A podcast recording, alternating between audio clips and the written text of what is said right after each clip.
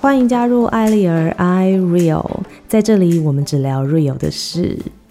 好的，在上周过完元宵节之后呢，我在这边正式的宣布，这个年终于过完了。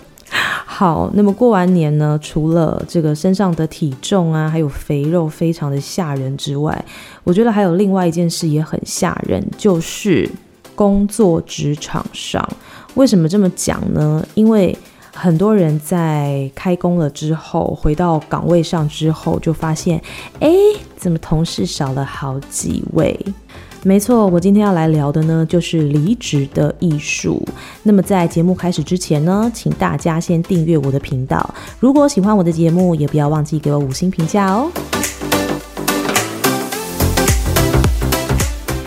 OK，我们先来讲一个俗气的，为什么大多数的人都会选择在年后离职呢？废话，因为大概有九成九的原因都是因为领完年终再走啊，笨蛋。然后尤其呢，再加上其实过年真的是你知道很废的时期，太开心了，所以你年后一上班呢，你那个离职欲就会非常非常的强烈，然后做什么事情都很无力。那还有另外一个部分呢，就是其实很多人在呃 maybe 在年末的时候，他就开始思考，我新的一年要做什么，或许可以做一些突破，或许可以做一些改变，所以呢，他就会在农历新年过后提出离职，然后去做自己真正想要做的事情，因为毕竟过。过年之后，就是真的是一个新的开始嘛，所以很多人会在这个时候选择给自己一个新的机会。那其实我今天没有想要聊那些很老套的啦，就是呃，什么你踏进公司，你有感受到快乐吗？或者是说你做这份工作，你有感受到成就感吗？就是这些你知道情感面的问题，因为其实在，呃书上或者是网络上，Facebook 上面。可能很多的文章或是懒人包，其实你都已经看到腻了啦。但如果说你今天连自己的离职原因都找不到，那就表示你其实根本就没想法。你顶多就只是觉得，哦，在这里上班好无聊哦，哦，在这里上班好没有意义哦，或是我觉得很腻，大概就是这样子而已。那今天为什么会想要录这一集呢？其实就是，嗯、呃，我自己前几天也跟公司提出离职了。那当然是跟我的工作内容有一些关系嘛，可能是呃当初应征的时候跟现在做的事情是有一些出入的。那确实我也没有得到应该有的成就感，但。这些都不是主要原因啦，绝大部分还是因为我个人生涯规划的因素，所以呢，我就是选择离开。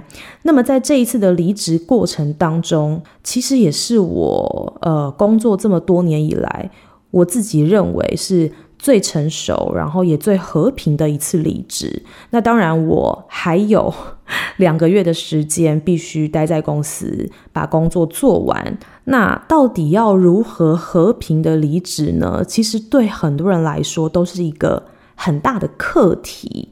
我自己是觉得啦，在提离职的过程当中呢，你必须要理性跟感性兼具。所以你第一件要做的事情呢，就是撇除你那一些呃，你可能对公司的，比如说怨言呐，或者是说呃不愉快啊，这些事情，我觉得都不能放在。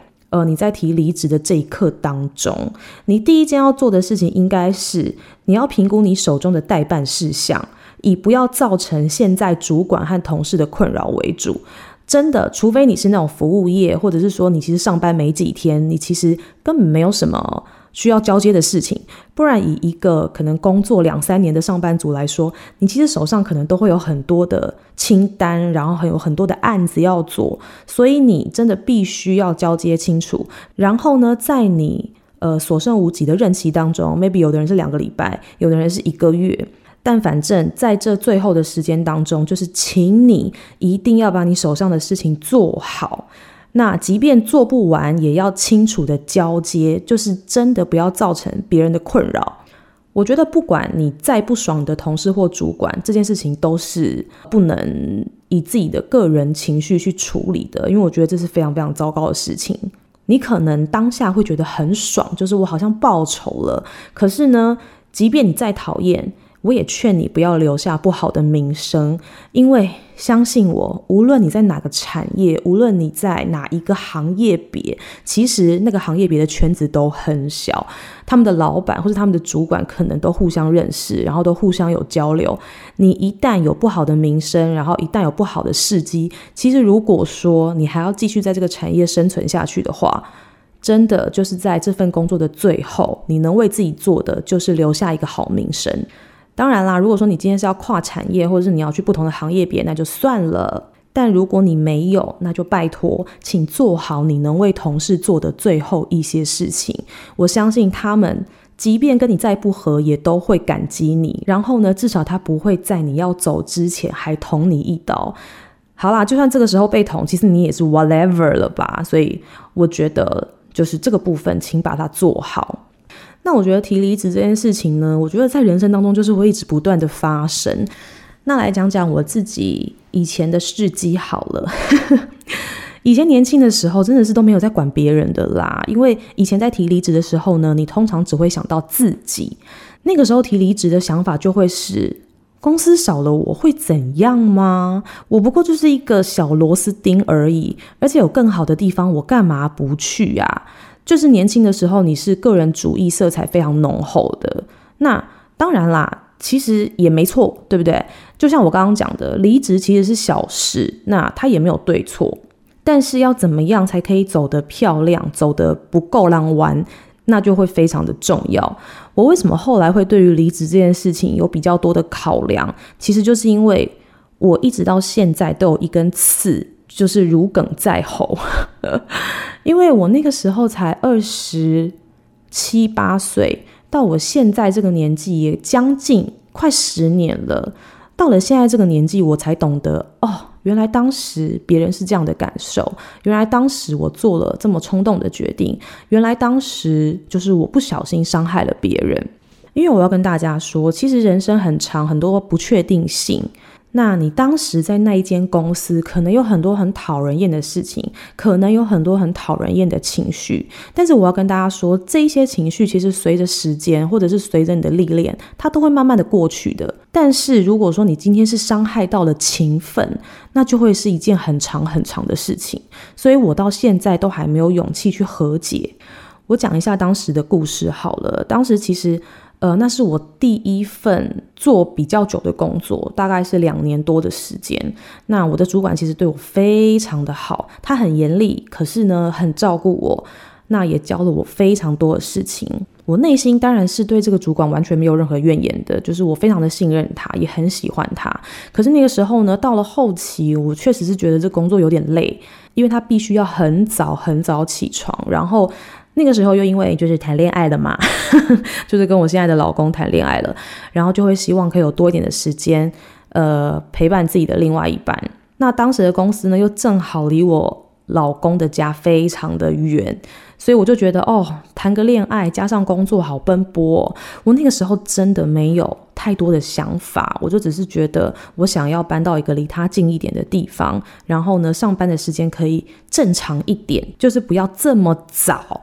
那就单纯只是这样子，所以我就是很迅速的找到了下一份的工作，然后呢就很无脑的提了离职。那个时候我的主管其实非常非常的生气，但我相信他其实是难过大于生气啦，只是他当时的表现就是对我很不谅解，因为他会觉得他栽培我栽培了这么久，然后也这么信任我，我怎么可以说走就走呢？我当时其实有被他吓到，因为我没有想到他反应会这么大。但是我现在回过头一想，我真的可以明白他当时的感觉。他的感觉就是被背叛了嘛。所以从离职之后一直到现在，都过了将近快十年的时间，我都还没有勇气去和解。应该是说我知道我自己理亏，所以我不太敢去。主动讲这件事情，那他当然现在也不会那么生气了。可是我就是不敢，所以我觉得伤害到情分其实是一件我觉得非常可惜的一件事情。所以在这边呢，就是提供我的故事，然后来跟大家分享提醒。如果说你的主管其实对你是非常好的，然后是非常信任你的。你大可以把你心里的想法告诉他，其实他都能够体谅，他都可以理解，总比你就是已经做好决定了，然后把这个结果告诉他，让他没有台阶下，让他觉得被背叛。我觉得还不如就是好好的敞开心胸跟他谈，或许他还可以给你一些别的想法，就是。呃，在年轻的时候，尽量不要擅作主张啦。但就像我刚刚说的，就是情分这件事情，一旦受伤了，其实就是会非常懊恼，而且会懊恼很久。所以我其实这一次的离职，跟我当年提离职的心境很像，但是我就是转变了做法，因为我在这边也是非常幸运，碰到了很好的主管，就是非常疼爱我，然后呃也很欣赏我。的才华跟作风，所以我们其实，在私底下也是蛮好的朋友。虽然说，呃，岁数有一点差距，可是我觉得他是一个非常棒的人，非常真实的人。所以这一次呢，我的处理方式就成熟很多。我提前跟他说我的处境，然后我接下来的考虑，那他其实也都非常能够理解。那就会让我觉得这是很圆满的一件事情，因为我在职场上面。呃，能够碰到贵人，能够碰到欣赏你的人，其实是非常非常幸运的事情。那当然啦，我最近就是因为离职潮的关系嘛，我也是听到了很多很扯的离职的故事啦。比如说啊、有一些情绪勒索啊，又开不出好支票的啊，然后还有那种离职搞得像分手的啊。我觉得那个对话真的很精彩耶。就主管跟他说：“我哪里对你不好？你说啊，你想要我怎么做啊？是哪里不满吗？什么之类的。”然后。